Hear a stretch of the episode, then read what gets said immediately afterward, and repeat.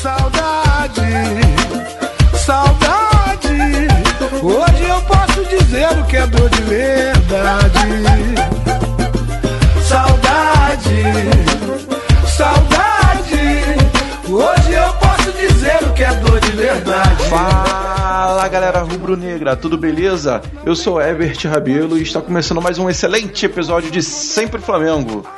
Sejam bem-vindos ao seu bate-papo semanal sobre o clube mais querido e também mais invejado do país. Exclamação, bora começar essa zoeira. E hoje o meu coração tá dividido, tá com um buraco, um buraco chamado saudade. Um buraco que eu tento fechar com os jogos da Copa, mas toda vez que eu vejo o um menino Neymar com a bola, eu penso, putz, cara, eu queria mesmo que fosse o Paquetá, cara. Mas para diminuir um pouco essa saudade, hoje a gente vai bater um papo sobre as novidades, sobre as últimas coisas, as últimas notícias do Flamengo. E hoje o programa é super, hiper, mega especial. Temos um convidado aqui, VIP, que daqui a pouquinho vocês vão saber quem é. Aliás, vocês já devem saber quem é, porque provavelmente eu botei na descrição. Mas primeiramente, um, quero o alô do meu amigo de sempre, Bruno César. Fala, Bruno César.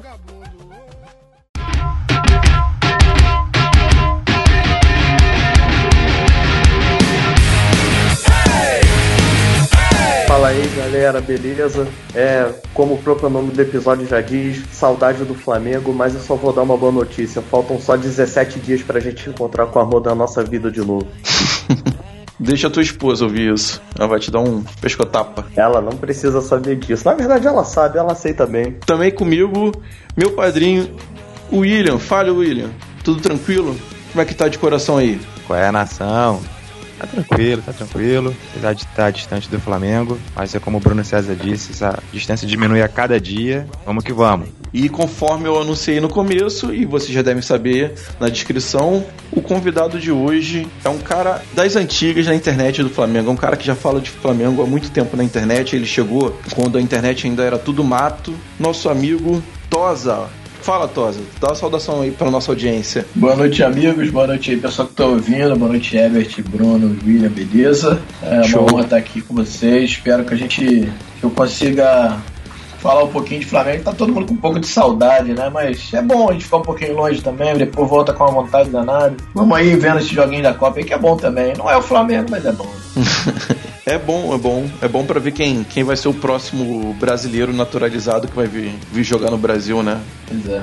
No episódio de hoje, a gente vai ter no nosso quadro Fala Nação, um quadro novo, que é basicamente um feedback sobre o nosso último episódio. Também vamos ter Memória Rubro-Negra, com participação especial do Thiago do Flacast. Vamos debater também a contratação do novo centroavante do Flamengo, Uribe. Se não me engano, é Fernando Uribe, né? Fernando Uribe. Um pouco de especulações um bate-papo com o nosso convidado, Tosa, e o tema principal, que é a saudade. Tudo isso e muito mais agora.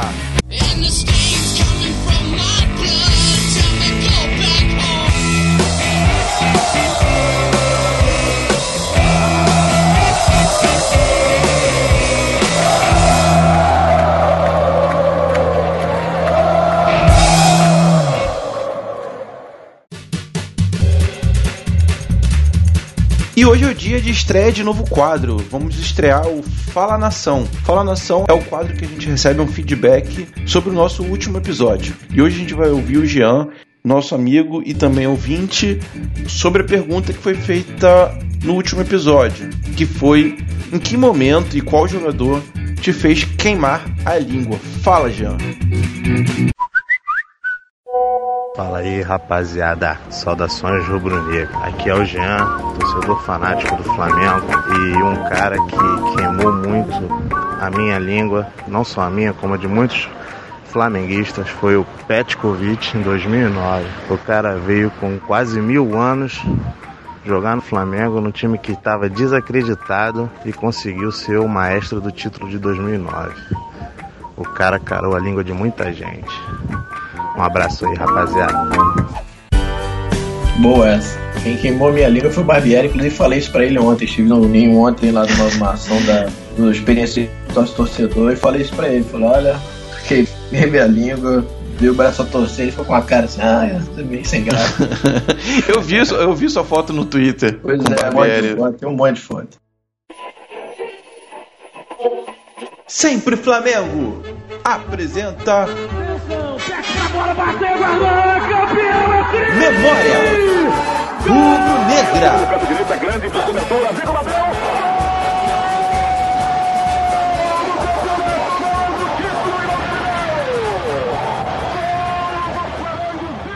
O nosso segundo quadro é o Memória Rubro Negra e hoje com o Thiago do Flacast. Fala, Thiago. Fala galera do podcast Sempre Flamengo, aqui é o Thiago Rosas, lá do Flacast Saudações Rubro-Negras. Dizer que eu tô sempre ouvindo vocês, cara, é, não perco um programa. E o Everett pediu para me mandar um áudio com o meu gol inesquecível do Flamengo, né? E eu até comentei com ele brincando que é, se fosse para botar narração, ele não ia achar a narração do meu gol inesquecível, porque foi o primeiro jogo que eu assisti ao vivo do Flamengo que eu fui sozinho. É, porra, também eu sou velho pra caralho, então foi em 89, Flamengo 1, Americano 0, gol do Bebeto.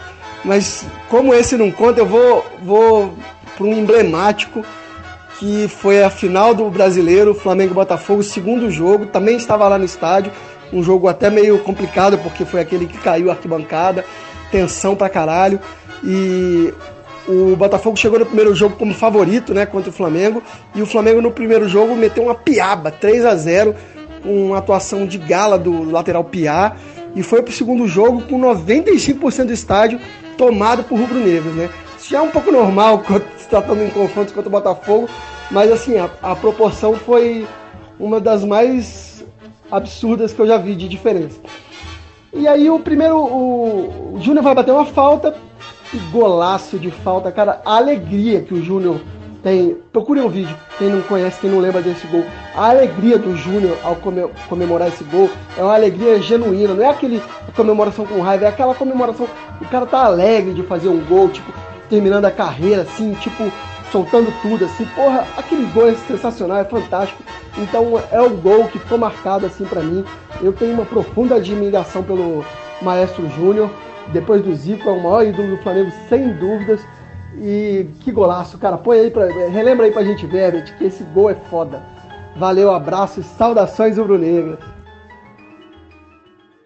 Falta na entrada da grande área contra o Botafogo, Danilo Clima. Verdade, Zé Carlos acompanhando o trabalho do goleiro Ricardo Cruz da equipe do Botafogo, orientando cinco na barreira, garotinho. Júnior e Zinho colocados quase na lua da grande área. Essa galera do Mengão quer o gol. Bateu Júnior e do Flamengo.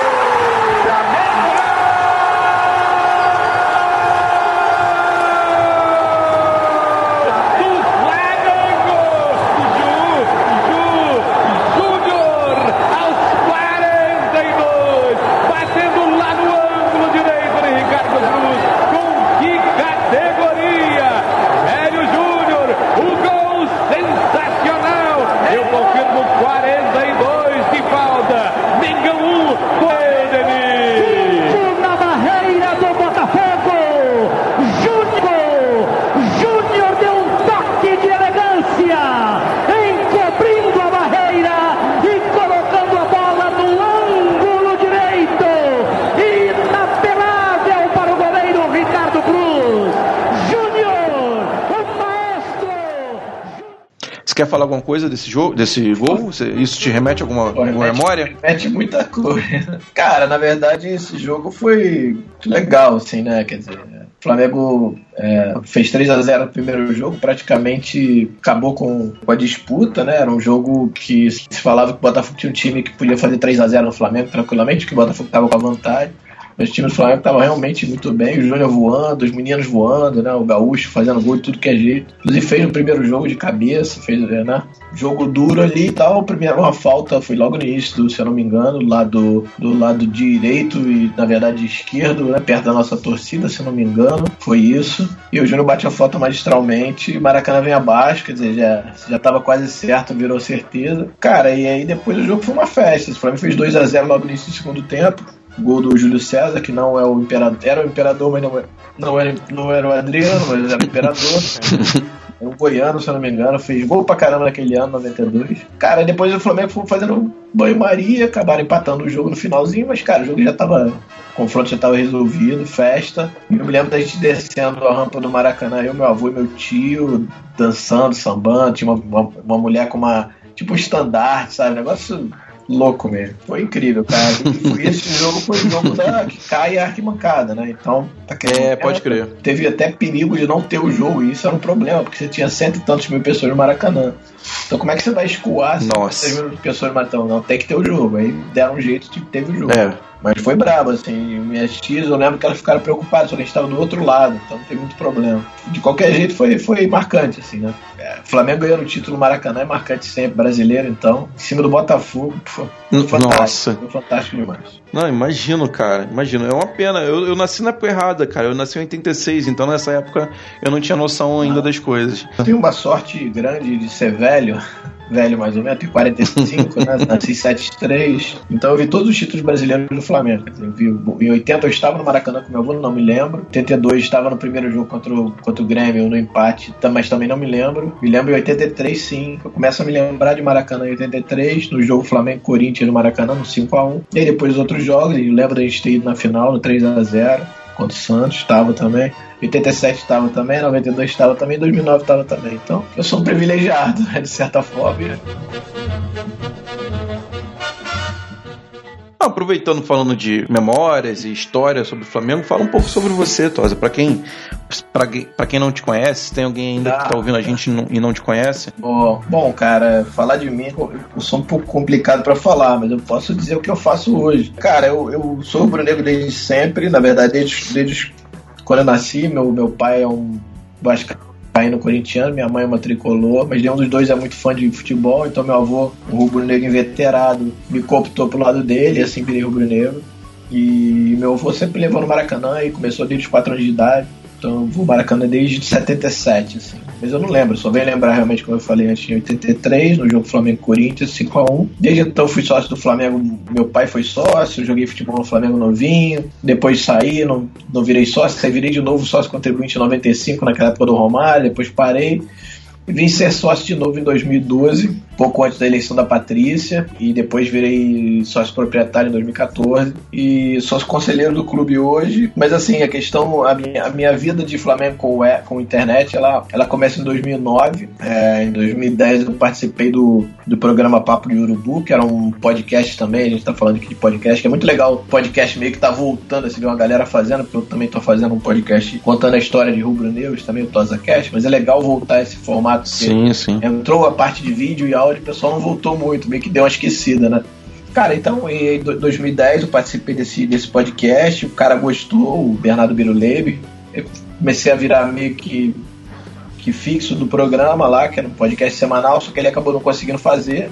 Eu já estava escrevendo para um blog do blog da Urubuzada, não é do Torcida, mas é de um amigo meu, do Fábio Gil, que escrevia na época, isso em 2011 já, a gente resolveu fazer um podcast, mas ao vivo, na verdade, assim. Eu posso dizer assim, sem querer tirar onda, que eu sou um dos precursores do, da- das lives, assim. Das, das lives. É, eu fiz uma, das fiz uma lives. macarronada danada, porque ninguém não tinha isso. Eu, eu queria criar uma mesa redonda ao vivo. E aí, na época, tinha aquele programinha no Twitter chamado TwitchCam, não sei se vocês lembram. A galera que é mais Sim, sim. vai lembrar com certeza. E aí eu fazia uma, uma, uma gambiarra, né? Eu usava o Skype, saia, o som do Skype saía na caixa do meu, do meu notebook e, e- e ia pro ia pro, pro TwitchCam, a gente acabava criando uma mesa redonda, assim. E aí foi uma das primeiras, assim, se eu não me engano, a primeira. E aí eu acabei. E aí como é que eu criei o nome? Eu brinquei com, com TwitchCam, né? Eu, meu, meu apelido é Tosa, falei, pô, Tosa Cam. Aí ficou, cara. E aí o programa durou bastante. A gente depois criou o DNA Rubro Negro junto com eles, que durou um tempo. Depois eu saí. Fui convidado para ser colunista do Flamengo Net também, que é um dos tais, talvez mais é, respeitados de Flamengo, também muito antigo. Tinha uma galera boa pra caramba, junto com o pessoal do Magia. Me chamaram, perguntaram se você não quer ser colunista. Eu falei, pô, mas eu ser colunista? Não, pô, ser colunista, eu acabei aceitando. Só que eu falei, cara, eu não gosto de escrever, eu fui alfabetizado em inglês, então tenho um problema muito grande com gramática, e às vezes eu escrevo errado, enfim, eu me deixa um pouco envergonhado. Eu falei, cara, mas eu acho que eu consigo fazer em vídeo, que é uma coisa que eu gosto, fazer, eu, eu acho que eu falo bem na câmera e tal, já, já, tinha, um- já tinha o costume da Tosa Khan e tal. E ele falou assim, cara, por que, que você não volta com a Tosa Khan? Em vez de você fazer os posts em vídeo, você não volta com o programa? Você pega três caras aqui do nosso scratch aqui do Flamengo Net e vai e volta. Aí eu falei, pô, boa ideia. O programa segue vivo aí. Eu tô com algumas outras frentes, cara. Eu sou meio maluco, eu gosto muito, então eu ainda tenho a Tortosa Cash, ainda participo do, do resenha ao vivo lá do- da galera do TV Coluna e sou gerente de conteúdo do futebolzinho.com, então eu faço muita coisa, cara. No final das contas, a gente tá num papo. né? Caraca, é muita É, dedicação. Eu tô no Twitter o tempo todo, que é a minha plataforma que eu gosto, e, enfim. Eu falei demais, tá? Você corte à vontade. Mas a minha história, Não, tranquilo, a minha história ótimo. meio que de vida e Flamengo e internet é meio isso aí, cara, assim. E estamos aí, cara. Sempre que ninguém chama, estamos aí. Eu gosto de falar, então vocês já viram, né? Não, é sensacional. A gente, a gente começou há pouco tempo o Sempre Flamengo podcast e dá um trabalho, Ah, né? dá. Dá um trabalho. Tá toda semana Ah, gravando, a gente tem que abrir mão Sim. de várias coisas, é, tem que negociar com a patroa é, esse tempo livre, o tempo da edição também. E, e várias, várias outras Verdade. coisas, né? Ah, é, pensar, pensar no assunto da semana que vem, ver quem vai poder, quem, vai, quem não vai poder. E isso só com esse podcast que é semanal. Imagina isso tudo que você É. faz aí. Eu já, já cansei. E ainda por cima, ainda juntar com trabalho que não tem nada a ver com isso, né? com tanta dedicação, tanto amor, tanto empenho, com retorno zero, é complicado a gente ir no Maracanã e ver eh, de vez em quando uns caras ganhando muito dinheiro e, e com dedicação, empenho, amor zero e muito retorno, Cara, né? assim, ao eu- contrário. Eu, eu tenho uma visão é, um pouco diferente do torcedor comum, vou te explicar por quê. Assim, eu não, eu não espero que o jogador de futebol torça pro meu time, nem quero que torça, porque acaba até atrapalhando até a carreira dele. Assim, eu quero que ele jogue bola, que jogue que se doe, que jogue futebol, que é o que ele sabe fazer. Então, assim, eu não quero que o cara ah, diz que é Flamengo. Exa- exatamente. Cara, eu não quero isso. Eu quero cara que jogue bola. Se ele conseguir unir as duas coisas, fantástico. Vou dar um exemplo aqui rápido pra você. O Wagner Love é rubro-negro declarado e tava, tava pedindo os olhos da cara pra vir pro Flamengo e não veio. Então, assim, sabe, não pode. A gente Verdade. pode confundir as coisas. O cara é profissional, ele acha que ele custa tanto, ok. Não- sobre raça, essas coisas, eu também eu tenho outro pensamento também. Acho que isso é muito. Não, eu acho quando digo empenho, é empenho Ah, mesmo, não, a profissão dele. É, assim, assim como você se empenha na sua profissão, no seu dia a dia, e, e a gente acaba, quem gosta do- da profissão, acaba amando o que faz, né? Tem jogador que realmente não, não dá não dá importância pra isso. Não, não- Vou, vou dar um exemplo, Carlos Eduardo, que ganhava meio milhão pra dar as costas pra jogada. É. É, mas eu acho que aí tem uma, uma outra história envolvida também. Do cara também tinha problema físico grande. O Flamengo errou muito de ter contratado ele naquela época. Uma época, principalmente, que não tinha dinheiro nenhum. O único dinheiro que você tinha, você bota num cara que não tinha condição física nenhuma. Então, foi um erro de Foi um erro. Tem pouca bala e atira, e atira pro lugar errado. Ah, Na época já não. Na época. Enfim, errou, né? Ah, passou, foi. Mas errou bem. Era o mais caro da história toda. Mas, cara, assim, eu acho que lembra a questão de empenho dele, tá? Eu queria dizer assim, acho que era o cara não conseguia, simplesmente, não era empenho, ou deixar de empenho, sabe? Que- a gente- às vezes a gente, a gente assume algumas coisas que a gente não sabe na verdade. Assim. Tem jogador que fala, ah, mas o Romulo é uma merda. Cara, tem que saber se o cara tá. Não- nenhum jogador joga de sacanagem, cara, porque é a profissão do cara, bicho. O seu ou ele não tá fazendo porque ele não consegue, ou porque ele tá ruim por algum motivo. E tem, tem questão de, de, de, é, de, é, de fase também, tem jogador que tá na fase ruim, tem, enfim. E aí você tem que tentar entender por que, que você contratou, entendeu? Se a sua expectativa era uma ou outra. Problema assim, cara, que se fosse fácil, tá, era, tudo era facilmente resolvido, né, cara? Assim, não é fácil, é- são pessoas, né, cara? Então, assim, a gente não tem certeza se vai dar certo. O Flamengo tá falando em contratar o tal do Babel aí, né? Todo mundo, ah, é ruim, é bom, é ruim, é bom. Cara, só vai saber quando botar a camisa e jogar. E aí só vai, a gente só vai saber se deu certo, se der certo É. ou não. Porque não tem como nem garantir se vai dar ou não. Entendeu? Pode trazer o Messi e falar assim, agora resolveu. Olha, não dá certo. Então, assim, não é tudo simples, É. sabe? É muita variável junta para você conseguir conjugar e conseguir dar certo. Então, Cada, cada contratação é um não, risco, né? todas são, cara. Até o mais. um- Uns tem o risco mais alto, que você bota mais dinheiro, outro tem o risco mais baixo, você bota menos dinheiro. Mas a expectativa é, é, é- é diretamente proporcional, né? É, não tem muito jeito, assim. A gente está atingindo outro patamar hoje, que a gente pode ir lá na- no Besiktas e tirar lá, ou talvez, não o principal jogador deles, que já foi vendido, que era o Talisca, mas o segundo principal, pelo menos pela, pela grana que eu vi lá quanto custava, a gente está atingindo outro nível. Então tem que ir. eu- Eu não sei se eu traria esse cara, tá? Eu também não conheço muito bem a esse ponto, mas, mas só o fato do Flamengo estar indo lá, pra mim já mostra muita coisa, cara. Tá saindo do lugar comum, entendeu? Tá saindo entendeu? de. Enfim. Ah, vamos aqui ver aqui o Dourado, vamos ver aqui o sei lá quem, entendeu? Tá indo no outro, tá abrindo os olhos mais pra, pra frente, entendeu? Olhando mais pra cima. É, vocês querem falar alguma coisa, É, Luíno, Bruno? Galera, desculpa, peço desculpa. Na, real, eu, na verdade, eu tenho duas perguntas pra você. Então, Tosa, você como frequentador assíduo da Gávea, do Ninho, você por um acaso já teve que segurar sua raiva pra algum jogador que você, tipo, que ele te fez passar um ódio gigantesco e em um jogo e você cruzar com ele tem que ficar se segurando pra não xingar ou, ou até, obviamente, você não vai fazer isso, mas não tem que enfiar a porrada no cara? Então vamos lá, isso, é- isso é uma lenda. Assim, o conselheiro não tem acesso a- ao ninho, por exemplo. Eu mesmo, conselheiro e sócio proprietário, se eu chegar lá bater na porta, o cara fala, não entra, pô, não entra. Se não é assim, sabe? É, conselheiro vai lá, quero ir lá no ninho, não é assim. Sabe? Assim, eu sou sócio do clube, tenho acesso ao clube normalmente, como todo mundo tem acesso ao conselho deliberativo quando tem votações. Mas assim, eu não tenho, eu não, eu não, eu não vou lá falar com o jogador. Isso é uma lenda. Isso, quem diz isso, eu, sou, eu tenho um amigo conselheiro que Irmão, não- ninguém tem informação privilegiada. Eu não sei se vai vir jogador antes que vocês. Eu não sei. Isso é tudo mentira, tá? Isso não é verdade. Antigamente, uns, dos 5, 10 anos atrás, o conselheiro abri, abria a porta lá do vestiário, lá na época, era na Gávea e entrava pra falar com o jogador. Hoje você não tem mais isso. É, principalmente pela, pela gestão profissional que tem dentro do ninho mesmo, cara. Você- eu tive lá ontem, por acaso, porque era uma ação de sócio torcedores, senão eu nem entraria. E olha que eu sou conselheiro do clube, tá? Isso é uma, isso é uma lenda gigantesca. É bom esclarecer isso também, até Não, pra mim, é pra outras claro. pessoas Ah, também. É, bom. tem muita gente que diz, não, tem um amigo conselheiro que. Meu irmão, tem mais de dois mil conselheiros no Flamengo, cara. E assim, se imagina se todo mundo soubesse. Ninguém sabe, sacou? Tipo, a parada Uhum. é ficar lá no ninho, brilha, departamento de futebol. A gente nem entra, cara. A gente nem entra. Eu fui no ninho duas, três vezes, na verdade. Duas vezes com experiência de sócio torcedor e uma vez que foi a apresentação do ninho novo, né? Do CT novo pros, pros conselheiros. Só. Então, assim, fala, você tá toda hora no ninho, cara. Eu tive três vezes e olha lá. Sem minha raiva, cara. Eu não, eu não tenho raiva de jogador. assim. Você fica com raiva da situação, do momento e tal, mas, cara, pô, eu não, eu não sou hater de jogador, não vou xingar o cara. Não vou, pô, vai lá na rede social desse filho da puta. Eu não faço isso, sabe? Assim, eu entendo, eu entendo que a galera entra no desespero. Eu também estádio eu xingo toda a vida, óbvio. Mas, cara, é, é o trabalho do cara que dá errado e dá certo, cara. E não é só ele sozinho, né? Você, pô, você viu?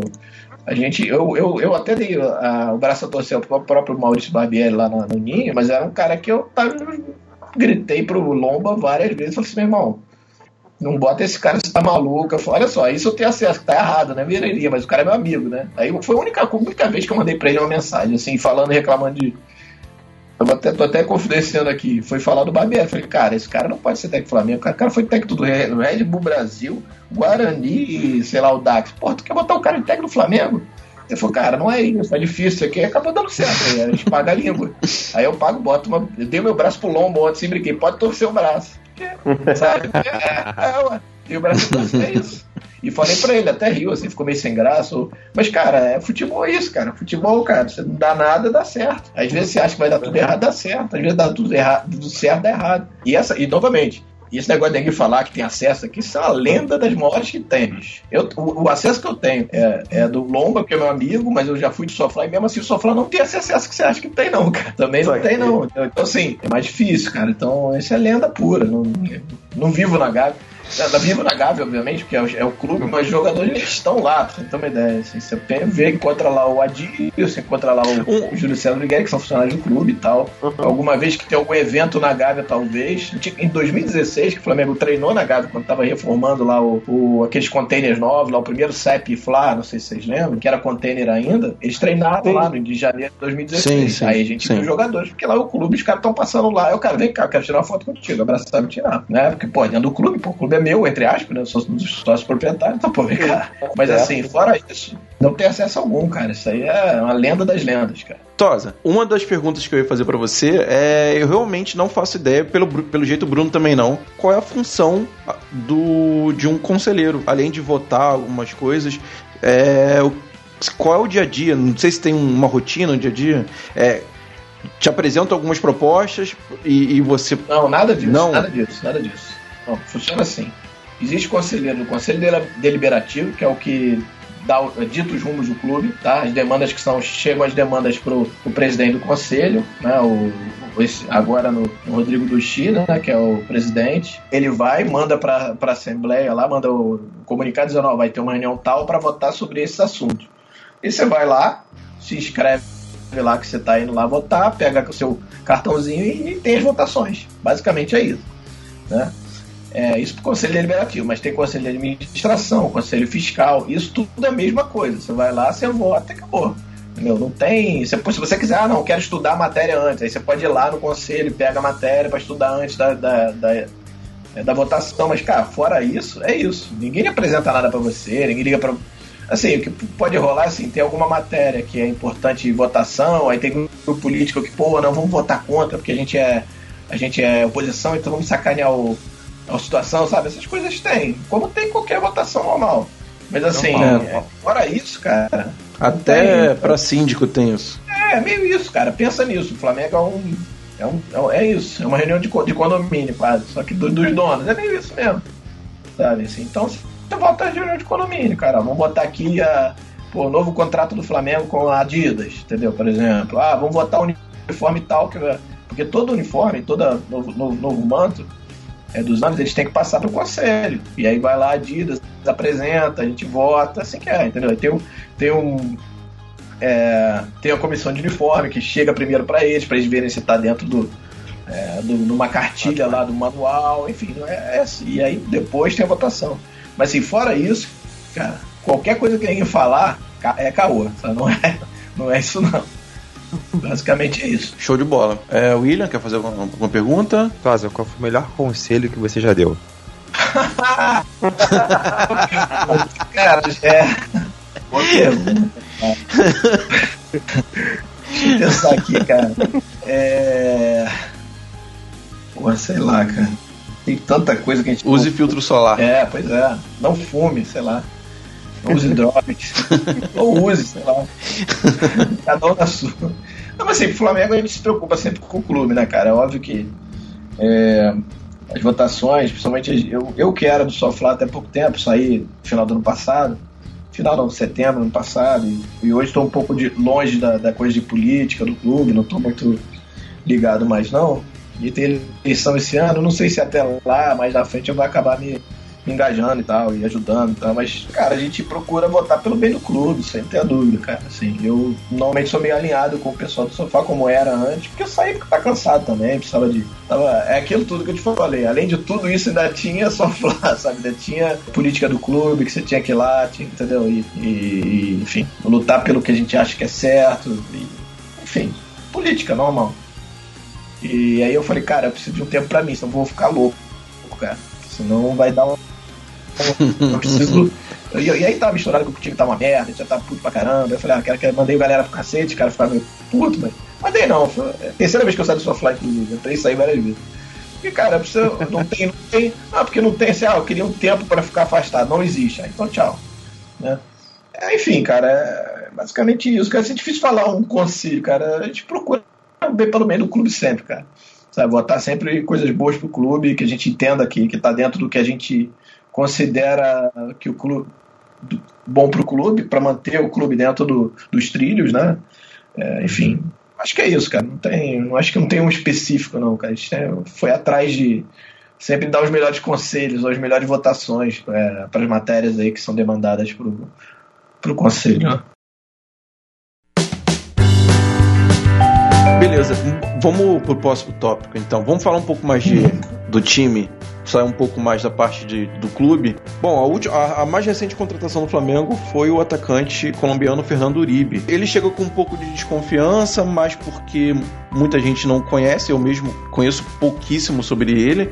Mas ele vem com um pingo de esperança por ter bons números, né? Ele tem uma média de gols muito, muito boa e alguns vídeos me pareceu ter mais mais jeito, mais jogo de bola fora da área do que o nosso centroavante atual, que é o Henrique Dourado. Que não é muito difícil. Que- que- Nada contra também, eu acho que já me metendo que nada contra o Dourado, o cara luta pra caramba e tal, mas cara, não dá pra fazer o que ele É não verdade. sabe, né? Deixa ele fazer o que ele sabe, botar a bola pra dentro verdade. e um toque só. É, Isso que a gente. É, talvez o, o Dourado tenha. É porque na época a contratação do Dourado também foi, num, foi no meio de um desespero, né? A gente tinha. Mais ou menos, cara, isso é verdade. Se você pensar bem, cara, é... eu fui contra, eu falei, inclusive na época, assim, na época a gente tinha um grupo que conversava a respeito e o pessoal, é, enfim, amigos assim, comuns e tal. Falei, cara, eu acho que é uma besteira, acho que a gente vai gastar um dinheiro forte. Foi um cara que foi o artilheiro do Brasil, do Brasil, ano passado. O Flamengo não joga como o Fluminense jogava, cara. Então, provavelmente o cara vai sofrer muito, cara. E não deu outra. O Flamengo jogou como jogava com, quando tava com o Guerreiro. E o cara precisa sair da área, precisa sair da área, bicho. A bola vai bater na canela dele, vai lá no meio campo. Hum. Isso não vai funcionar, entendeu? Então, mas assim, é um cara que eu acho que é bom você ter no grupo. num- Uma hora do bicho pegando num jogo brabo lá, você precisa botar dois atacantes, um cara mais de área. Acho que vale, mas. De repente até jogar com dois, de repente, um cara que sai mais, um cara, entendeu? Talvez. Mas é, enfim. é, o Assim- Fluminense joga melhor quando tem um, um atacante rápido e um centroavante mais parado, né? Na época do, do, do Fred. O Fred, o Fred reclamava É, bastante verdade, disso. O Fluminense jogava. É, os caras jogavam pra ele, né, cara? Assim, o, o Abel foi muito inteligente nessa, nessa matéria, principalmente nesse momento que ele viu que o time tava meio mais ou menos ano passado e falou: o quê? Botou o time pra jogar pelo cara, irmão. Então era bolar tudo pra ele. O cara fez os gols que fez por isso. É óbvio que tem que ter. É óbvio que o cara tem que ter uma. uma é, É. Tem que saber fazer gol O cara também, tem que ser não tem jeito, né? Tem milagre. Ele tem, ele tem, é, ele, em botar a bola pra dentro e posicionamento, Uhum. ele tem. Só que, cara, ele não vai sair pra fazer tabela na entrada da área, bicho. Isso aí esquece. Não é dele. Ele se esforça até, corre pra caramba. O cara sai do campo, parece que tá. Correu uma maratona, sabe? Então, o esforço que ele faz. E é- isso é característico dele, cara. Entendeu? Agora, assim, com o Uribe, o que eu vi do Uribe, assim, eu tive ontem lá, de novo, tive ontem lá no, no aproveitando essa minha ida no Ninho. Acabei vendo o Uribe, mas muito rapidamente. Não vi treino porque eles não deixaram ver que o primeiro treino com o time titular era fechado. A gente só viu a partir do segundo e do terceiro, que era uma molecada, né? Misturado e tal, com os, com os reservas. Eu vi lá sentado e tal. E, e, cara, assim, as informações que eu tive da galera lá, que o cara, porra, arrebentou no treino. Então, assim, a chance dele ter um centroavante finalmente que seja estilo Guerreiro, mas que faça gol, que o Guerreiro não. O Guerreiro é o cara mais preparador até. É, eu acho que funcionaria lindamente os dois, inclusive, que o cara que faz gol e o, o Guerreiro, o cara mais prepara, aí teria que mudar o esquema e tal. Mas assim, é um cara que faz. Então, vamos ver, eu acho que é vamos esperar pra ver, né, cara? Tem que esperar. Até porque tudo tem futebol encaixe, né? O cara precisa encaixar na parada, precisa encaixar no time, conhecer os jogadores, isso é uma coisa que demora um pouco. Por isso, um pouco essa minha preocupação de você trazer o gringo agora no meio do ano, que até o cara entendeu de tá, acabou o ano. É verdade. A gente já de vez em quando passa por É, isso. tem que torcer pra ele encaixar logo aí, se- se viesse, cara. E o problema, e o problema disso é que ele já se, se ele não rende, não rende no primeiro ano, ele já vai sob pressão no segundo, no segundo ano.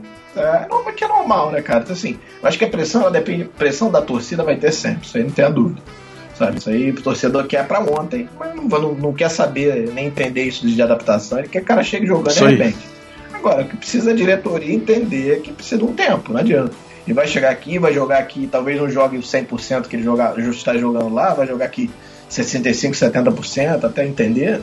De repente, ano que vem, no início do ano, já vai jogar perto disso, entendeu? Então, enfim. É o que eu acho. Bom, eu não, queria falar muito sobre especulações nome a nome, falar de todas as, as especulações, porque é meio que chovendo molhado. Mas dos nomes sondados, assim, é, por gosto pessoal seu, qual, qual que você daria uma prioridade se você pudesse, assim? Se eu, Você diz de posição? é, de posição e de nomes também. É, nome é complicado, assim, tem nome do meu gosto, mas dizer que o Flamengo vai atrás é difícil, né, cara? Eu, eu realmente não sei. Quer dizer, o que eu sei é que sai na imprensa, né? O teve esse Babel aí que o pessoal tá tentando. Tentou o Vitinho, mas parece que os caras pediram 40 milhões. É pouca grana. Apesar de eu pensar bem e falar assim, ah, meu irmão, se eu tiver que botar dinheiro, eu vou botar dinheiro num cara que eu que tenha menor risco de, de demora de adaptação, que seria um brasileiro. Então não traria de forma alguma um gringo pra posição do, do Vinícius, por exemplo. Eu traria, eu, eu tentaria o Vitinho. Eu é, largaria um dinheiro lá. Sabe? Ou tentaria. É, ou tentaria É o meu- é o meu pensamento também. Eu acho que são. Ou tentar ver um outro, cara, um outro brasileiro, sei lá, o Alan. Tem que procurar aí, ex-Fluminense, tem que procurar. Assim, eu não, não procurei. Não deve, não, deve ter, não, não deve ter muitos, mas também deve ter algum. Então tem que olhar. É, eu não traria esse cara, assim. Não pela idade, que eu acho que a idade hoje, 30 anos, não é velho. Longe disso, tem jogador aí com 40 anos jogando um nível alto. Isso aí, sabe, com 30 tá longe ainda. Uhum. 31, né? Dá um caldo ainda. Mas assim, eu, é, o meu, meu problema nisso tudo nem é esse. Meu problema, a, a meu ver, é a adaptação. Que além de tudo, porque assim, você falar, ah, mas o cara jogou na Turquia, jogou no, na Inglaterra, jogou não sei o que, tudo bem, cara, mas ele vai vir aqui pro Brasil. É uma língua que nenhum desses países fala. É um, é um clima que é diferente de todos eles. Turquia talvez seja um pouco parecido, mas não tem o frio que tem lá. E vai falar, Calendário. e vai comer diferente, calendário diferente, futebol diferente. Então assim, até entender onde tá, até entender o que é Flamengo, time, jogadores, entendeu? Então assim, você, isso, isso não tem jeito, cara. Então você traz um cara como o Vitinho da vida, você diminui muito a possibilidade disso acontecer. Ele vai ter que se adaptar normal, que é um outro time, mas cara, o cara fala português, conhece os jogadores, é amigo dos jogadores, cara, isso vai diminuir muito a- esse gap aí, né, entre é, não conhecer ninguém conhecer alguém para poder entrar e encaixar no time, entendeu? Agora, o Flamengo parece que não quer gastar essa grana, né? Eu, eu, eu, assim, eu, eu tentaria o Vitinho pra ponta, por exemplo, ou o Bernard. Acho que os dois entrariam no, no- jeito parecido com o que o Flamengo tá jogando. Inclusive, eu falei isso algumas vezes no Twitter, que eu acho que isso até é, no curto prazo entregaria melhor do que o, o, o Vinícius estava entregando. Eu, e aí eu explico. Não dizer que o Uhum. Vinícius é melhor ou pior que eles, pelo amor de Deus. Eu acho que vai ser muito melhor jogador aqui pra, mais pra frente. Mas é um jogador que não tá pronto ainda. Você vê que o Vitinho. Ô, Vitinho, tô falando Vitinho. Uhum. O Vinícius oscilava muito, né? Oscilava muito, jogava bons jogos, outros jogavam mais ou menos, dava uma sumida. Então, assim, você pega um jogador que já pronto, de 25, 26 anos, com passagem fora já, com experiência e tal. É Eu também história- acho. É outra história, né? Mas enfim, eu, enfim, eu traria também, se desse, um volante, quer dizer, se o Jonas não, se o Jonas não ficar mesmo, então a gente vai ter que trazer um volante. Apesar da base ter, mas eu acho que a gente tem que trazer um volante pesado, assim, um volante que, que chegue jogando sem, sem, sem preocupação, sem problema de oscilar. É, um zagueiro, né? Que a gente só tem um zagueiro confiável hoje. O Tuller, que era o quinto zagueiro, é o- talvez o mais confiável hoje, fisicamente. Pior que é. É, não, nada contra. Assim, nada contra. O Juan joga dois, joga um, fica dois fora. O Rodolfo joga dois, fica cinco fora. O Hever se machucou, ficou quase dois meses fora, até voltar a jogar. Aí você pega o Léo, o próprio Léo tem problemas físicos também. Então, você olha e fala, é, vai ter que botar outro menino, vai ter que botar o Rafael, por exemplo, que tava lá em até. Eita. Enfim. Bom, eu acho problema. O Tuller foi também e deu conta. Eu acho que pode dar. Agora, você não pode contar com isso, entendeu? Eu acho tem, que trazer um, um zagueiro. Aí falam do Dória, aí falaram do Dória. Eu acho um bom nome. Acho que é novo, também com experiência, rápido, que é mais ou menos o que a gente quer. Talvez funcione. Se realmente for ele, né? Não sei. Cara, e aí trazer um lateral pro lugar do, do Trauco que não deve ficar, né? E aí se fala de Adriano. Eu gosto muito, mas não sei se, se vai ter condição de trazer. Adriano joga nas duas, joga de zagueiro de meia, volante, joga, pô, só não joga no gol, eu acho. Mas de resto, acho que seria um bom nome. Enfim, acho que, cara, tentar encorpar esse time aí pra, pra agora em agosto começar a porradaria, né? Porque o bicho vai pegar feroz, né? Agosto promete, cara. Agosto promete. Pois é, a gente tem, a gente define praticamente o ano em agosto, né? Quer dizer, se vai continuar nas Copas ou só vai se preocupar com o brasileiro. É verdade. Eu também investiria no, no, no Vitinho, cara. O Vitinho pra mim seria prioridade porque a gente perdeu dois jogadores na mesma posição, que foi o Everton Cardoso e o Vinícius Júnior, e, e precisa de alguém pra pra substituir, né? Pra repor essa posição. Você tem até o Marlos, cara, mas, mas ainda tá, sabe? Ontem já fez um bom treino, eu vi lá, foi bem, fez gol, tá se começando a aparecer, mas É, sim. não é ainda, né? Você precisa ter um cara com mais peso, né? E até em questão de número, porque mal bem até o Paquetá já jogou nessa posição. Não, vamos lá, esporadicamente. Se o, se o Marlos se machuca, com quem joga? Entendeu? Vai jogar o Jean Lucas de ponta, entendeu? Não tem, cara, não tem. Thiago Santos. É, eu acho que vai botar. Eu acho que vão acabar botando o Paquetá, o Paquetá na ponta e vão jogar um Willarão no meio, alguma coisa assim. É, enfim, vai ter que mexer bastante, né? Que é o que a gente não quer, né? É, A gente quer mexer o mínimo possível no time. é, é e precisa. Sair, a conta é, é simples. Saíram dois e não, e não, vieram- e não veio nenhum. É isso. Veio zero. precisa de isso. pelo menos um. É isso. E, e realmente, é, é- é- é, são as posições que todo mundo sabe: zagueiro, lateral, e a gente tá precisando já ter um tempinho. E o Trauco tudo indica que, que vai sair. Se não sair também, já não tá muito afim de ficar. É, é, Adriano seria um nome muito bom. Bruno Pérez para lateral direita. Quando eu ouvi, eu, eu gostei bastante, mas parece que vai- é difícil também trazer ele. Mas eu, eu ia curtir muito se viesse Bruno Pérez e o Adriano. O Rodinei, cara, por mais que a gente fale que ele é, que, que ele é não sabe cruzar e tal, mas tá fazendo uma dobradinha com o Everton Ribeiro lá direito ali muito boa, né? Até o time parar, se você lembrar, tava indo muito bem. assim. Agora, se- é, mas cara, se, a questão, Uhum. sim, a questão, a questão é que no país você não tem, cara. Se for olhar, não tem. Quem é, quem é o outro lateral bom? Ó, o Zeca que tá no Inter. Pô, tá parado seis meses, não tá jogando nada. Jogou até de meia assim, antes de parar o brasileiro. Ah, mas tem o. Você não lembra, cara? O Marcos Rocha também tá fedendo a peixe. Também mais ou menos no Palmeiras. Então, Ah, Sabe, Pelé eu- Moura. a média, pois é. A média, não, mas é verdade. A média, do Brasil, a média de, de, de laterais brasi- direitos brasileiros é o, é o Rodinei mesmo, cara. Isso aí. Se bobear, é um dos melhores até, cara. Isso que é mais bizarro. É porque não tem mesmo, cara. Ah, se você for analisar até os laterais da seleção, cara, não são, tirando o Danilo, o, O Fagner, o Fagner que é titular hoje, Nossa, né? é, tirando, é verdade. eu acho que o melhor lateral direito que o, que o Brasil tem é o Daniel Alves, que nem mais lateral direito, direito ele é. O cara é mais ponta do que lateral. Mais, mais ala, né? É verdade. Isso, mais ala do que lateral. É, cara, assim, é uma posição que não tem jeito. O pessoal achando que não, vai lá e traz. Cara, esse Bruno Pérez também não é só 50 anos, não, cara. Se o maluco Vai, fosse. É, é, enfim, era base do Santos, se não me engano, né? Mas assim, é uma questão de oportunidade. Se conseguir pegar por empréstimo, beleza, tá bom, beleza, traz aí, até libera um dos dois, libera o Pará, de repente, pra procurar clube, que é um jogador que quer jogar e tal. Entendeu? Enfim. Acho que é por aí, cara. Mas eu, eu acho que assim, a gente tem que trazer assim, pensar frio, frio aqui. Frio, três peças, urgente pra mim. É, é, ponta titular, zagueiro pra brigar e lateral pra brigar, assim. Apesar de eu achar que o René hoje é meio que intocável. Mas. É, até pela forma que a gente joga, né? O René é quase um terceiro zagueiro ali do lado esquerdo. Joga bem, bem parado ali, bem pouco pra frente. Outro jogador que queimou a língua, né? Voltando ao tema do, do último episódio. Um monte, né? Um monte, né? E, Mas assim, assim, diria que um lateral esquerdo titular, Copa do Mundo, ficaria no banco para o René. Pois é. É, e pro Juninho Pernambucano, o René tá até mais bonito agora. E amigo Pois da é. rapaziada. É. Galera gosta dele.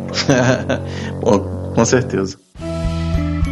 E com quase 20 dias de pausa do Campeonato Brasileiro, 20 dias sem Mengão, quase 20 dias sem Mengão, dependendo do, do dia que você escutar o- esse podcast. Saudade bateu forte. Hoje eu acordei e veio a falta de você, saudade de você, saudade de você. Aproveitando o, o- Boa. a- aproveitando essa poesia, essa poesia do, do poeta Pablo, não Vitar, o Pablo da Rocha, e também a participação do, do lendário Tosa, é, vamos, vamos relembrar de outras coisas que a gente sente falta relacionada ao Flamengo. Acordei a falta de você, saudade de você, saudade de você. Lembrei que me acordava de manhã só pra dizer bom dia, meu bebê. Te amo. Eu posso começar. Eu vou ao Maracanã desde 2000, com, com frequência, desde 2003, 2002. E uma coisa que eu, que eu vi pouco, mas eu sinto falta, apesar de não ter frequentado, é a geral. A geral do Maracanã. Via de cima, sempre de cima, e, e, e era sempre algo que me fascinava. Tanto ver, ver a, a participação da galera com cartaz, com fantasia, quanto a correria que era pra lá e pra cá, às vezes, quando tinha algum, algum clássico, tinha brigas. Era sempre um, um capítulo à parte, além da torcida, o jogo, a geral era um, um capítulo à parte. Tosa, você, você chegou a acompanhar um pouco da geral do Maracanã? Tem alguma história? Cara, eu fui duas vezes, na verdade. Assim, eu, assim, eu comecei no Maracanã muito cedo, né? Como eu falei. Em 77, com 4 anos, mas não lembro. é, me lembro de 83, como eu falei também. Mas assim, eu fui, eu fui a geral duas vezes, uma vez em 87. Ah, cara, não vou lembrar o jogo, jogo do brasileiro, não me lembro direito se foi. É, não vou lembrar, não vou lembrar. Foi Flamengo. Foi um jogo pesado, que tinha bastante torcida e tava meio cheio. A gente meio que não, não tinha conseguido comprar ingresso e já não tava indo mais com meu avô. Tava indo com meus amigos e, e acabamos é, é, comprando geral. E aí fomos geral, assim, muito louco, assim. Não dá pra ver nada, só vi o pé do jogador, né? Eu, era, eu sempre fui meio baixinho, então não conseguia ver direito, aí tentava subir, tinha uma. Tinha uma. É, um, um desnívelzinho que você subia como se fosse uma, um apoio, mas não consegui ver direito, assim, acabou, você acabava só vendo mesmo a torcida, tomando um saco de mijo na cabeça, tentando fugir dele. Os tempos bem loucos, né? E aí depois eu fui na, na estreia do Romário, cara, Flamengo e Fluminense, 95, se eu não me engano, estreia do, 95, estreia do Romário, 0x0, Fla-Flu, mesma coisa. Não tinha ingresso, não tinha ingresso de ingresso, cara, consegui dois gerais. Eu, oi? Vambora, fomos. Porra, cara, foi uma, uma das maiores loucuras da minha vida, cara, porque, porque foi brabo demais pra entrar e brabo demais pra sair. Isso. É, mas, cara, assim, a gente sente falta porque era legal pra caramba, assim, de ver, né? Eu acho que mais ver do que participar, assim. Eu não. Eu não eu, das vezes eu fui, também, é bem legal cara. É bem legal. mas, cara, como tudo na vida, as coisas vão, vão, vão se adaptando, né? Vão, vão evoluindo e tal. E aí teve uma questão da FIFA lá, que você não podia ter gente em pé, não podia ter geral, aí tirou a ge- geral, e depois tirou a cadeira. Aí virou uma coisa só. E mataram nosso Maracanã, enfim. Mas. Mas eu sinto falta, eu sinto. E você, Bruno César, tem saudade de, de alguma coisa? Cara, então, eu já vou aproveitar já a deixa que o Tosa deixou, cara. Eu, eu tenho saudade, apesar de estar gostando do Maracanã atual, mas eu tenho saudade de certas coisas do Maracanã antigo, que é dessa coisa mais, mais brasileira mesmo, sem ser essas arenas mais europeias e tudo. Eu tenho mais saudade de, de, de ficar em pé mesmo sem problema, de, de ficar vendo o jogo. Eu tenho saudade da festa que a torcida brasileira sabe fazer no estádio. Tipo, sem ser essa coisa que, que querem botar da gente ser mais espectador, que jogador não pode ir pra torcida para poder comemorar, que você não pode levar bandeirão, que você não pode levar isso e aquilo outro. Então acho que eu mais sinto saudade do Maracanã é isso. Eu acho que um pouco mais de liberdade da gente da gente impor a nossa cultura de torcedor mesmo. É, tá, tem saudade de banheiro alagado, de, de confusão, confusão para comprar ingresso. Não, isso não. Isso não. Aquelas não filas. Lembra daquelas não filas para comprar ingresso? Não, isso daí não. Tô falando da parte da torcida. Raiz, pô, raiz. Cara, Porra. eu, eu, eu tenho uma história muito louca de, de comprar ingresso pro Flamengo e Botafogo em dois, Não, Flamengo e Botafogo. Flamengo e Grêmio em 2009, cara. Conta pra gente. Eu fiquei quatro horas na fila, quatro horas. Quatro horas, no Maracanã, quatro horas. Eu fui pra trás, assim, a fila, eu, eu tava chegando perto e ficava grande de novo. Aí ia, chegava perto e ficava grande de novo. Eu falei, caraca, bicho, que era só gente invadindo. Cara, eu levei quatro horas. Chegou uma Passei hora, por isso cara. também. Chegou uma hora que chegou, chegaram acho que uns seis, seis caras da polícia com cacetete enfiando a porrada de todo mundo que tava de lado. Isso, a galera, tinha, tinha a galera que tava na frente, tinha aquela, aquela, aquela barriga, né? Entre esse pessoal tentando enfiar. Quem tava ali tava tomando porrada. Cara, Sorte que eu fiquei no meu cantinho lá e foi o que eu consegui passar e comprar. Quatro horas, amigo. Quatro horas pra comprar ingresso. Mas paguei o preço certo, não paguei cambista na época, não. Não, isso daí jamais. eu e Bruno. A gente já eu teve e Bruno, uma é, exatamente. Eu e Bruno também, a gente foi no Flamengo e Vasco. Isso. que, que a gente pensou assim, cara, o lado da torcida do Flamengo vai estar muito lotado. E na época não, não, não tava dividindo, né? Você comprava o ingresso e entrava em qualquer lugar. E então, vamos, com- como a gente estava sem camisa do Flamengo, falamos, pensamos assim, vamos comprar do lado da torcida do Vasco, porque vai estar mais tranquila. Só que foi isso, foi, as bilheterias foram fechando e a fila da, daquele guichê meio que se misturava com a outra, quando via já não tinha mais fila nenhuma. Era só centenas de pessoas.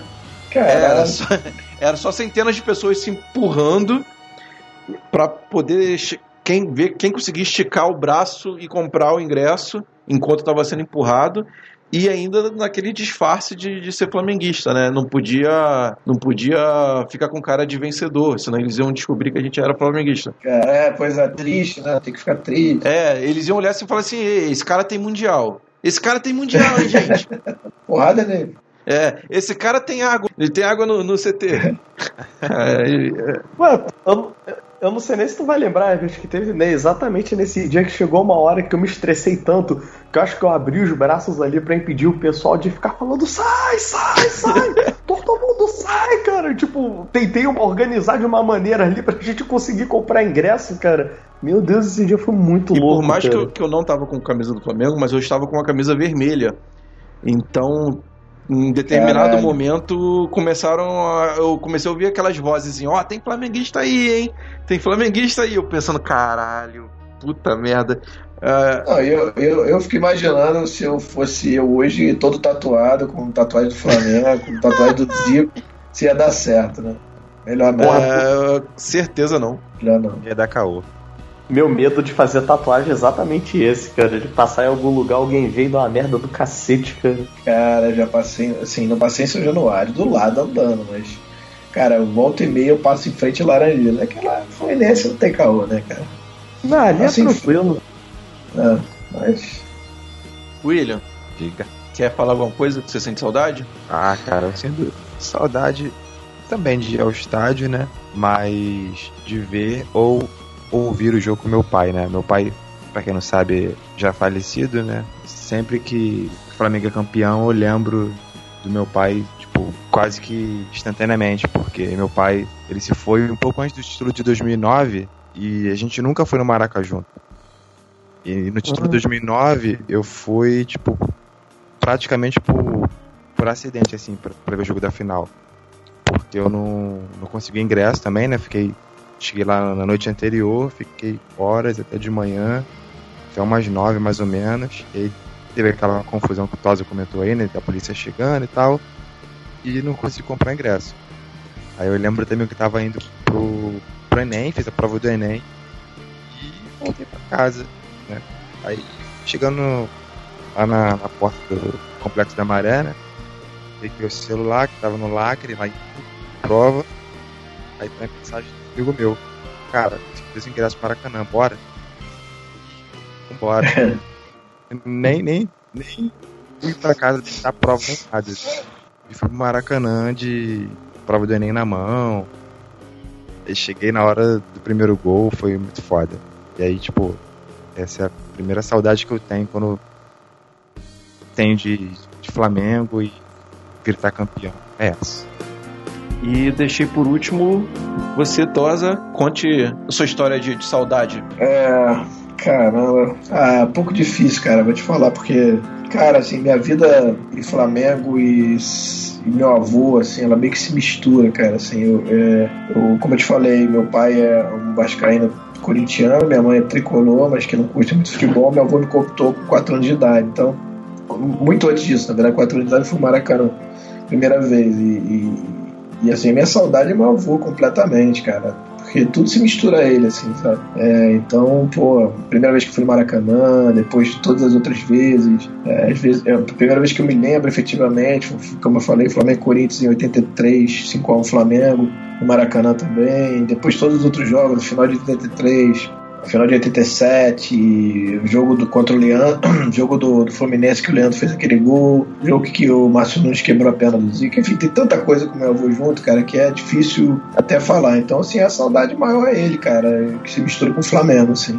É muito difícil pensar é, e, e, hoje, assim, a situação que eu tô no clube, é, como conselheiro e tudo, eu queria muito que ele tivesse vivo, que ele faleceu em 2013, né, para poder ver isso, sabe, poder presenciar isso, sabe, e depois as pessoas que acabei conhecendo por causa do programa, por conhecer ídolos, pô, como eu falei, Zico, Adílio, Júlio César Miguel, tantos outros, Júnior, é, Leandro, enfim, todos os outros caras, eu, eu fico, toda vez que acontece, eu conto com o Galo não, mas o outro que eu, que eu não conhecia, com, eu lembro dele na hora, assim, porque é, é, é muito presente, sabe, é, então, cara, é difícil até falar um pouco a respeito, porque é, é, Flamengo, meu avô e eu, assim, é uma Maracanã, sabe? Ela tá meio que se mistura, assim, sabe? Tá muito, muito.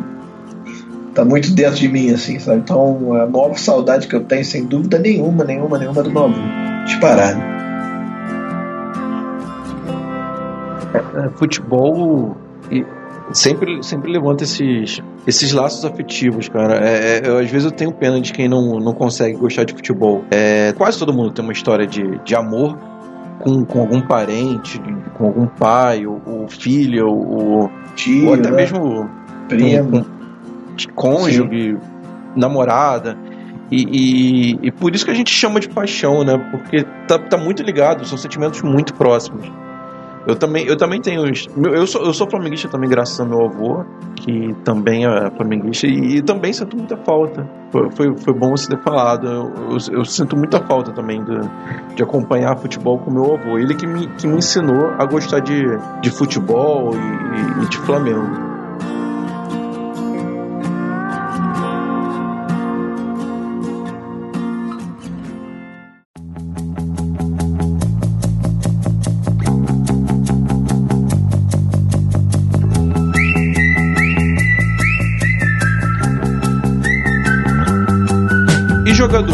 Vocês têm saudade de algum jogador?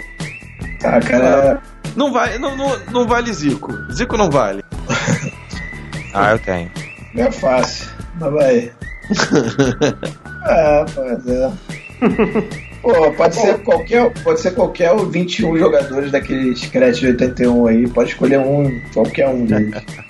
Mas assim, eu acho que assim, fora ele, o meu segundo jogador que eu tenho assim, um carinho muito grande é o Adílio, cara. Adílio pra mim, o Brown, depois virou amigo, hoje é amigo nosso, amigo da minha esposa também, deu aula pra ela, minha esposa jogou no, no Flamaster feminino, agora tá, deu uma parada porque se machucou um tempo atrás e ficou meio desgostosa de ir porque para se machucar, mas é, treinou com ele, o Adílio é, virou amigo, assim, vê a gente beija, abraça e tal. É, é um cara fantástico e pra mim seria o segundo ali, depois junto com acho que com o Leandro, talvez o Júlio César Rodrigues também, que é um queridaço, que eu não, eu não lembro de ter visto jogar, porque eu até lembro de ter visto, mas não estava mais no Flamengo, né? 83, mas é, também é um ídolo e amigo nosso, virou amigo também nosso, um cara que eu adoro, assim, pessoas fantásticas. Adílio e Júlio César estão acima ali, então o Zico junto com eles ali, sabe, em, em- em matéria de, é, de humildade, de respeito, de carinho, sabe? É, são pessoas fantásticas, assim. Cara, eu sou mais modesto, cara. Minha- meu saudosismo é, é- é mais, mais recente. Cara, falta do Elias, com a abraçadeira de capitão ali na, no jogo contra o Cruzeiro. Eu pensei que você ia falar Toró. Não, não, não. Dessa vez não. Agora, boa. com a abraçadeira de, de capitão, camisa 8 em 2013 ali. Contra o Cruzeiro. Fez um gol aos 43 minutos do segundo tempo contra o Cruzeiro. É, saudade daquele cara no meio campo.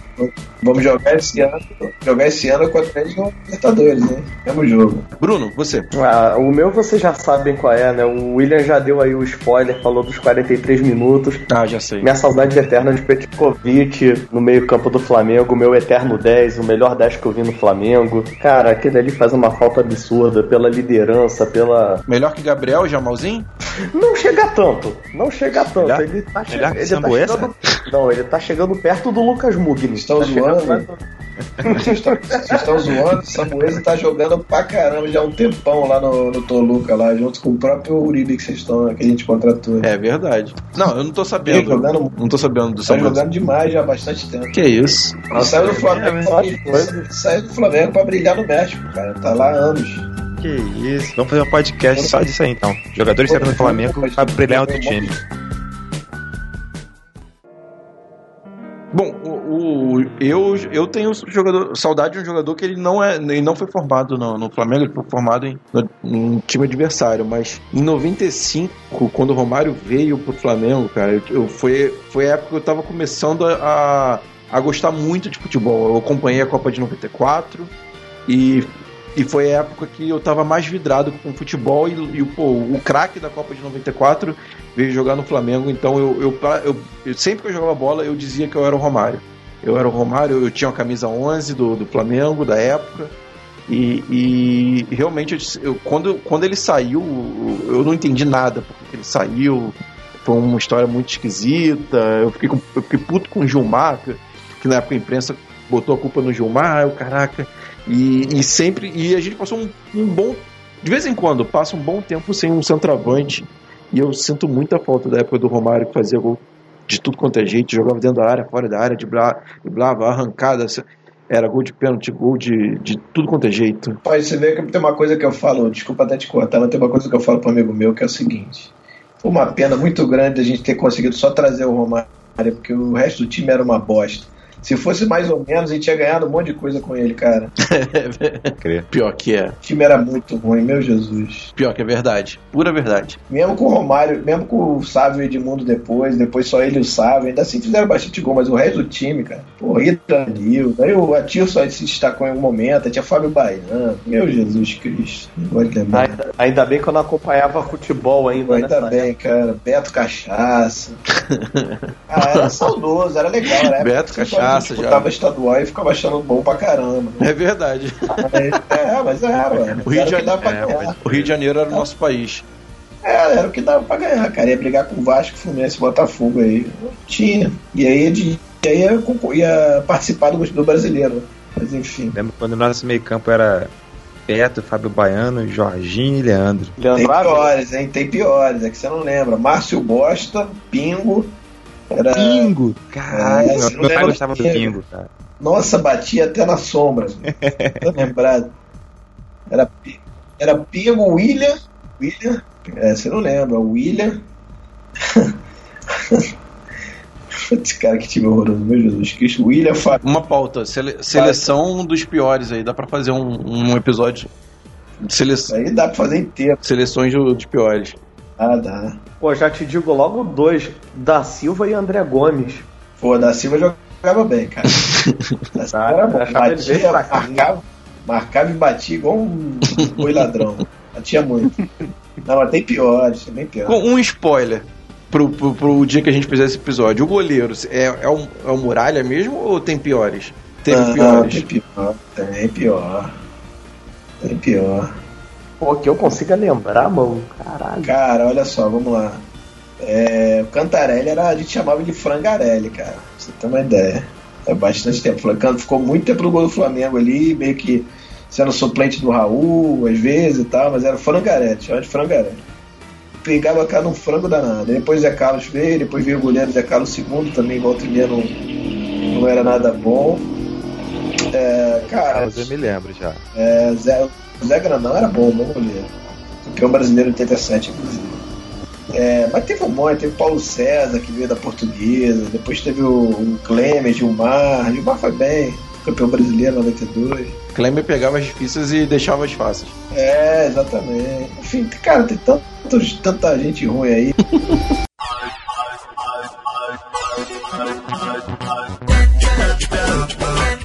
Então, considerações finais, William Fabrício. Então, galera, chegamos ao final de mais um episódio. A gente espera muito que vocês tenham gostado.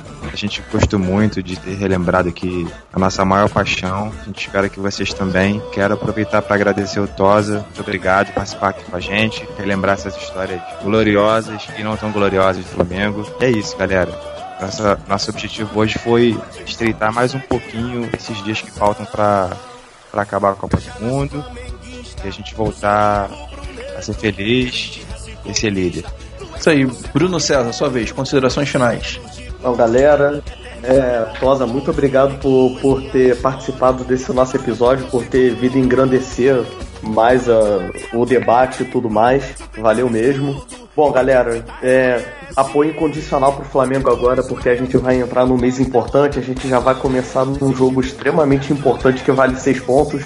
E, meu irmão, agora acabou, acabou aquele negócio de criticar. Agora é apoio para todos os jogadores, porque a gente dessa vez tem, tem time para poder ganhar tudo aí. E, primeiramente, agradecer a participação super, hiper importante aqui, especial, do André Tosini, é um cara que eu acompanho em, tudo, em todas as redes e, e podcast, é uma inspiração aí pra gente conseguir, quem sabe, chegar a metade do que o cara representa aí pra, pro, pra torcida do Flamengo em- nas redes, né? E gerando conteúdo sobre o Flamengo. Pode dar seu, sua, sua despedida, sua palavra final, suas considerações finais pra, pra nossa audiência, André? Everett, obrigado. William, obrigado. Bruno, obrigado. É um prazer sempre. Eu sempre brinco com as pessoas que estão começando e tal. Galera que está iniciando geração de conteúdo. Sempre falo que sempre tem lugar, cara. Negócio de Ah, não, pô, o cara faz eu mesmo, eu vou fazer, você conta. Não, não tem nada disso, cara. Tá falando de Flamengo, pra mim, eu dou a moral, eu acho bom, porque quanto mais melhor, tem lugar pra todo mundo e mas vocês têm que mandar brasa mesmo, é muito legal. Sempre que precisar, pode contar comigo. Foi muito legal o papo lembrar aqui algumas histórias interessantes e torcer pro Flamengo aí voltar melhor e a gente continuar brigando aí em tudo, e se Deus quiser, final do ano aí, com todos os títulos aí que ele tá disputando. Já pensou? Valeu, galera. Valeu. Valeu, galera. Mais um episódio terminando. Eu, eu- aquele recado de sempre, co- acompanha a gente na- nas, nas nossas redes, no Twitter, Facebook, Instagram. Você acha nossos episódios no, no nosso site www.sempreflamengocast.com.br é, Compartilha com seu amigo que ainda não, não conhece a mídia, podcast, explica pra ele como é que funciona, como é que baixa, como é que instala. Aquele seu amigo que ainda não ouviu, não conhece o Sempre Flamengo, fala bem da gente aí pra gente crescer. E pode mandar mensagem pra gente qual o que você sente saudade aí relacionado a futebol, relacionado ao Flamengo, aquele jogador que deixou saudade, ou então aquele aquela coisa do Maracanã que você sente falta, ou até mesmo aquele parente, aquele ente querido seu que te fez gostar desse clube do nosso coração. E até a próxima, valeu galera, é nóis, tchau. Valeu. Valeu, gente.